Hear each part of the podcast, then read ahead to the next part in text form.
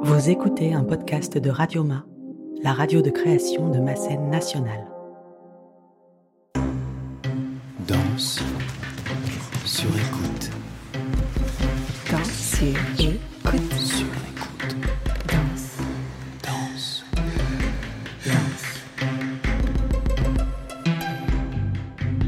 Cette euh, photo, c'est une photo de moi avec euh, mon professeur de danse contemporaine. Là, je, suis en fin de cursus du CNSM. Donc ça doit être en 99, 98 ou 99. J'ai une espèce de débardeur euh, un peu dégueulasse avec un jogging gris. Je suis sur relevé, j'ai la jambe devant, les bras, la seconde en cœur. On dirait presque une position de Cunningham. Danse sur écoute. Clémence Galliard Ashley Chen.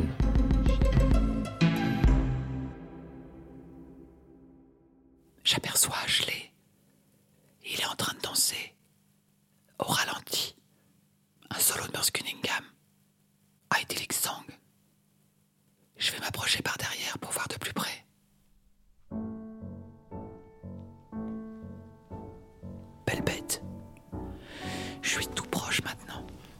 L'espace. J'aperçois ces tatouages sous le bras gauche. Une ligne Connexion. qui cercle et traverse trois boules vertes. Doigt, coude, talon. Elle continue jusqu'au biceps. Et sous le bras droit, un chardon art déco avec plein de fleurs, c'est joli. Tenir l'équilibre. Là, il est en équilibre sur le pied droit, pointé vers l'arrière. Architecture. Maintenant sur les deux pieds, les bras en V. Angle. Je vais regarder par en dessous. Je vais me faufiler.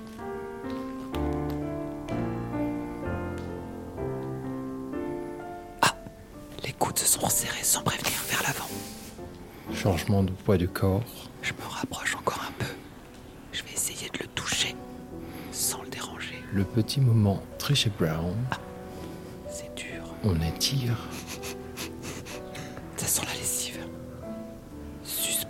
Architecture dans l'espace. sur demi-pointe, dos à 90 degrés. Contrôle. Ça c'est typique, c'est une position de Cunningham dans les échauffements. Petite crampe au mollet. Il repose les talons, bras vers l'avant, genou droit qui plie, arabesque. Je vais essayer de faire pareil. Ah, c'est pas du tout facile. On revient. Et là, plie la jambe gauche derrière, ramène le genou gauche devant. On reprend appui.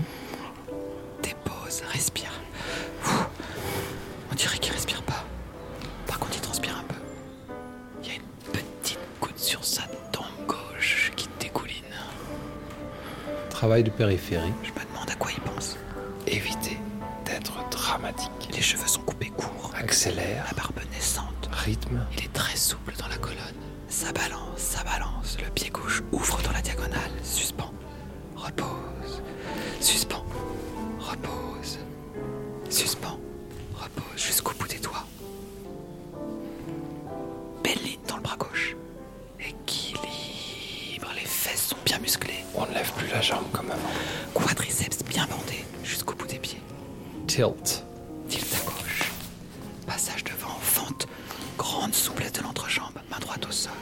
Repos. Il se relève, l'air décidé. Couronne. On repart sur un équilibre sur un pied. Twist and curve. Tout le corps est mobilisé. Sur une jambe. Ça a l'air vachement compliqué à tenir. J'ai jamais aimé ça. Ah, là on dirait un oiseau. Un flamant rose. Soulève le bras droit. De nouveau sur deux pieds, bien ancrés dans le sol. Les orteils se décollent, puis ce sont les talons qui décollent. Je vois ses poils de bras, ils sont luisants. Grand arche en arrière. Incroyable ce cambré. Et on essaie de voir jusqu'où va la colonne. Arch. Grande souplesse de la colonne vertébrale. On reprend, on fait le cavalier. On dirait qu'il porte des sacs de course maintenant. Un devant, un derrière. Jamais trop aimé ces images. Mais ça permet de se souvenir de la chorégraphie. Et je cède dans les costume, normalement, c'est un académique poussant. Tout jaune. C'est assez moche. Paf Là, je commence le skater. Ice skating. Ça fait toujours des bleus. Parce qu'on se tape sur le tibia. Balance, clac.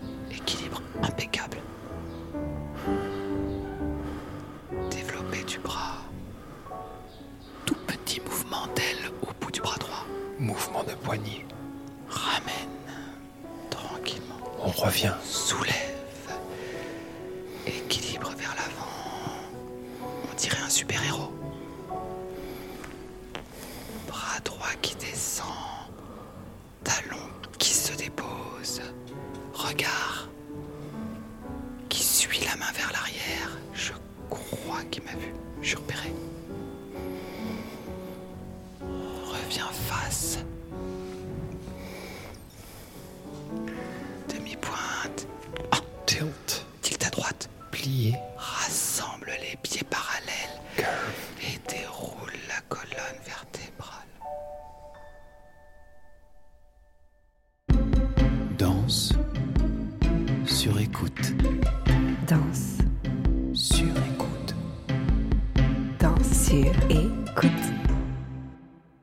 Ashley. Bonjour Clémence. On se connaît depuis 25 ans. On s'est rencontrés en 1997. Et oui, au Conservatoire de Paris. Oui. Depuis, tu as travaillé avec euh, beaucoup de chorégraphes. Je vais en citer quelques-uns pour situer un peu ton parcours. Oui. Alors, il y a eu Merce Cunningham, puis l'Opéra de Lyon. Dans les anglo-saxons, on peut citer aussi John Scott. En France, Mieko Campo. Mhm. Et enfin, Boris Charmat, avec qui tu travailles encore d'ailleurs. Oui. Alors aujourd'hui, tu nous as proposé un solo qui s'appelle Idyllic Song de Merce Cunningham, qui a été euh, créé et dansé par lui. Tout à fait. Je voulais te demander pourquoi tu avais fait ce choix de nous proposer ce solo et euh, quelle place il a dans ton parcours de danseur? Euh, en fait, Idyllic Song est un solo qui est, je trouve, assez représentatif du travail de Merce Cunningham, dans le sens où il y a cette notion de conscience du corps, comment sculpter l'espace, comment remplir le temps et comment jouer avec ces notions-là. Euh, c'est un solo que j'ai appris euh, bien après mon temps chez Cunningham. En fait, j'ai retravaillé avec euh, Robert Swinston au CNDC d'Angers quand il était directeur sur Beach Birds. Et il m'a demandé de réapprendre ce solo pour un event qu'il organisait pour le musée d'art moderne de Paris. Hmm. Et d'ailleurs, je ne l'ai pas dansé parce que je me suis fait opérer du genou à la place. Ah, Mais je l'ai re- beaucoup redansé après, lors de, de performances euh, avec Boris Charmat, enfin la performance qui s'appelle 20 danseurs pour le 20e siècle. Donc c'est un solo euh, qui ne se déplace pas tant que ça, donc qui est un peu plus facile à ce niveau-là. Après, c'est d'autres euh, tensions, enfin tension c'est pas le bon terme, mais d'autres manières de le tenir. Qui oui, sont- parce qu'il y a beaucoup d'équilibre. euh, d'équilibre, oui, puis euh, et tout est au- un peu au ralenti. C'est vraiment, oui, c'est un travail de, de détendre le temps, en fait, je trouve. On a souvent tendance à croire que Cunningham, c'est des séries de triplettes qui s'enchaînent et qui partent dans tous les sens. Mais il y a eu beaucoup de, de travail de, de conscience du corps. Et euh, c'est un petit peu aussi quelque chose qui a formé euh, ma, ma manière de, de performer. Ah oui. Enfin, de- d'être conscient tout le temps de ce qu'on est en train de faire. Peu importe quel est le mouvement, en fait. Puisque je me rends compte que selon les pièces ou le travail des chorégraphes avec qui j'ai travaillé, ces notions de conscience du corps peuvent être appliquées. Et est-ce que tu peux nous raconter l'histoire de la musique du solo? Je crois qu'il y a une petite anecdote au sujet de la musique qui accompagne euh, cette danse. Donc, Morse avait créé ce solo sur euh, une musique euh, d'Eric Satie qui est euh, Socrate. Et John Cage, son compagnon artistique et de vie d'ailleurs, avait refait une adap- adaptation pardon, au piano. Et dans les années 70, Morse a voulu reprendre ce solo pour une pièce qui s'appelait Second Hand, de seconde main. Et il voulait réutiliser cette musique de, de Satie, sauf qu'il n'a pas eu les droits. Donc euh, John Cage a décidé de créer une musique pour cette pièce, Second Hand, qu'il a appelée Cheap Imitation, Mm. mauvaise euh, imitation. À cette époque-là, donc. en À cette 69, époque-là, dans les années 70. 70. Et il est vrai que c'est assez rigolo puisque maintenant, on n'a pas le droit d'utiliser cette euh, musique cheap imitation. Donc, on est revenu à utiliser la musique d'Eric Satie. Alors, tu es un des rares danseurs français à avoir passé du temps dans cette compagnie américaine de renommée internationale, qui a une grande aura en France, parce que de nombreux chorégraphes français des années 80 se sont formés à cette technique à l'époque. Tu y as passé combien de temps et quel rôle est-ce que ça a joué dans ta carrière? Je suis arrivé chez, enfin, à New York en 1999. J'avais passé une audition à- au théâtre de la ville euh, en novembre ou octobre ou novembre, quelque chose comme ça. Et en décembre, enfin, j'ai été engagé, donc j'ai pris l'avion, j'ai commencé à travailler avec eux en décembre 99. J'y suis resté quatre ans. Euh, Je suis revenu euh, en, en décembre 2003 pour intégrer le ballet de l'Opéra de Lyon. Hmm. J'avouerai que j'ai découvert en fait le travail de Cunningham une fois sur place. Euh, j'ai eu une opportunité absolument euh, incroyable en fait.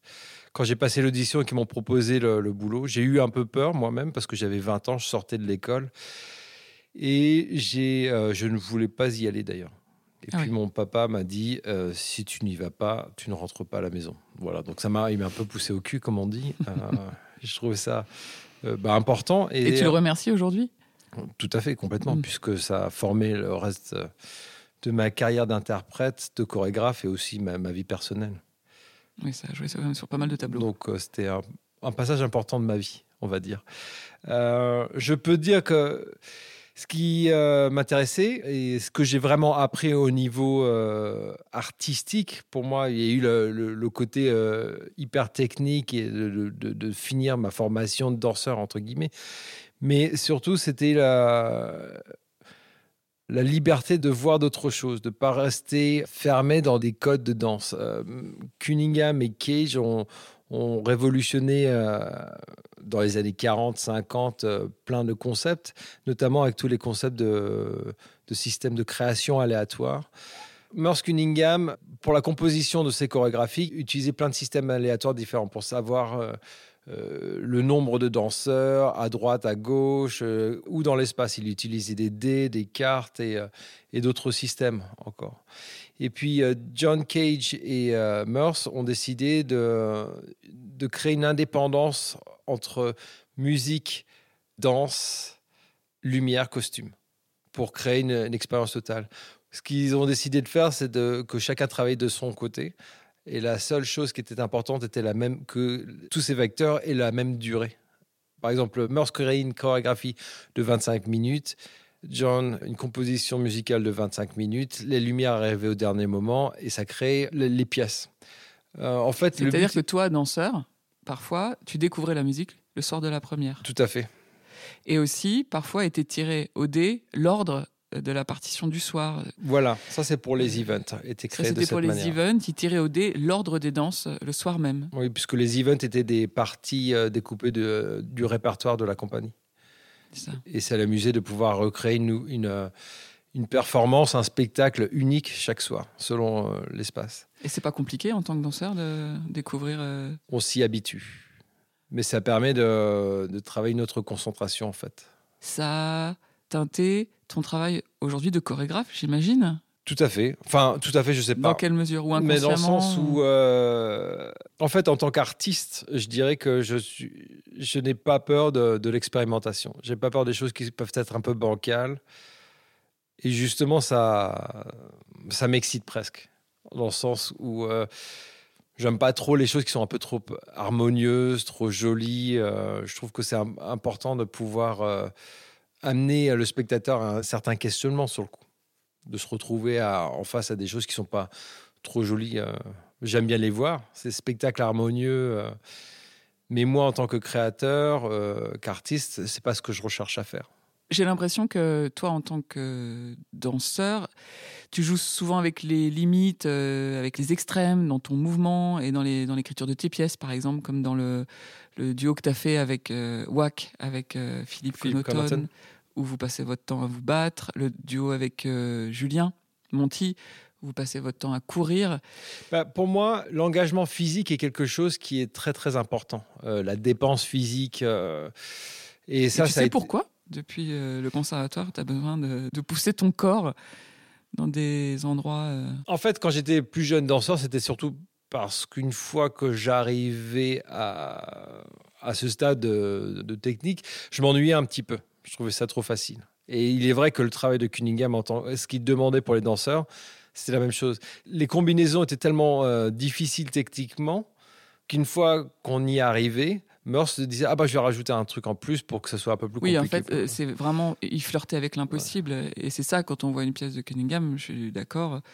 On a l'impression que vous êtes toujours un peu en situation limite euh, d'échec ou de déséquilibre parce que. C'est pas une. euh, pour moi, c'est pas l'échec. Euh, je trouve qu'il poussait parce que ce qui l'intéressait, c'était pas tant la forme finie, euh, pareil d'un d'un mouvement harmonieux et, techniquement euh, joli ou euh, incroyable. Mais je suis, enfin, et on n'est pas tous d'accord. Mais moi, je pense que Meurs, ce qui l'a intéressé, c'était de, de voir comment on arrivait à organiser son propre corps pour essayer d'arriver à la tâche demandée. Et pour moi, c'est ce qui euh, faisait ressortir l'humanité de chaque interprète, chaque individualité en fait. Et il est vrai que bon, je suis un peu tendance moi en tant qu'interprète, un peu moins maintenant parce que je suis plus vieux, mais à me balancer contre les murs, à essayer d'aller le plus loin possible tout le temps. Je trouvais ça assez euh, excitant. Et dans mon travail chorégraphique, il est vrai que je trouvais que c'était intéressant de vraiment essayer de faire ressortir par cette dépense physique extrême, de faire ressortir les individualités, les personnalités de chaque interprète. Et puis, euh, depuis 2018, je me rends compte que, parce que j'ai travaillé sur une pièce de groupe qui s'appelait euh, Unisson, qui est euh, intergénérationnelle. Donc, euh, des, euh, il y avait des interprètes avec, disons, plus d'expérience et d'autres qui sortaient de l'école. Mais ceux qui avaient un petit peu plus d'expérience n'avaient pas du tout envie de se faire mal et de se balancer partout. Donc, il y avait une, une recherche d'une intensité physique et d'un engagement physique autre que la manière dont moi je l'aurais approché. Et est-ce que tu sais pourquoi la scène est ton média? Pourquoi tu as besoin de faire de la scène? Parce que c'est ma manière de, de contribuer, j'ai l'impression. Moi, j'ai envie d'a- d'amener les, gens à, leur propre réflexion. Et pour l'instant, c'est ce que je, je trouve pour y parvenir, en fait. Mais il est vrai qu'après toute cette période de pandémie, euh, qu'est-ce que c'est que la scène? Qu'est-ce que c'est que les boîtes noires? Que, Comment est-ce qu'on peut ramener des propositions intéressantes et euh, artistiques intéressantes euh, à l'extérieur de ces théâtres? Pour toucher plus de personnes possible sans que ça soit euh, des propositions artistiques trop faciles. Parce que je suis persuadé que tout le monde peut apprécier euh, l'art contemporain. Pour finir, je t'ai demandé d'apporter un objet emblématique de ta carrière. Est-ce que euh, tu peux me dire de quoi il s'agit? J'ai ramené un, un académique euh, bleu électrique. C'est une espèce de collant qui prend tout le corps. Euh, c'est quelque chose qui était typique pour les pièces de Merce Cunningham. Une espèce de, de costume qui, euh, pour le- le- l'interprète, est vraiment très inconfortable parce qu'on se sent un peu à nu. Mais j'avoue que moi, quand je vois des gens en académique, j'aime bien. Et surtout s'ils ne sont pas euh, gaulés comme des super danseurs. Enfin, parce que je trouve que c'est euh, quelque chose d'assez beau de voir ces, ces corps différents. Voilà, je trouvais que c'était assez représentatif de mon temps chez Meurs. Et C'est quelque chose que je détestais quand j'étais chez Meurs, c'est que j'ai continué à porter euh, bizarrement euh, à la demande d'autres chorégraphes tout du long de ma carrière. Et t'en as pas marre qu'on te reparle souvent de ça, de ton héritage, Mercer Cunningham euh, J'en ai eu marre à un moment donné, mais euh, il est vrai que c'est aussi, ça fait partie de mon héritage, euh, ma vie, et puis c'est pas, euh, j'en suis pas peu fier non plus. Beaucoup de gens m'associent à ce, ce travail, même si, si je travaille par exemple plus longtemps avec Boris Shermas qu'avec Merce Cunningham. Ouais. C'est peut-être parce qu'on n'est pas si nombreux que ça. Euh, français oui, vous que deux, euh, danseurs français euh, avec Cédric Andrieux à avoir travaillé pour la compagnie. Du coup, ça marque. C'est ça.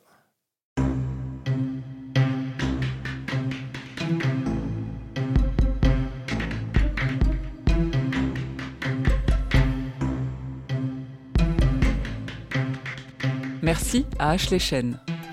Danse sur écoute est un podcast de Clémence Galliard et Juliette Medevielle. À la technique, Jean-Philippe Burger et Basile Bocquer. Cet épisode a été enregistré dans le cadre d'une résidence de création à Montbéliard et produit par Radioma.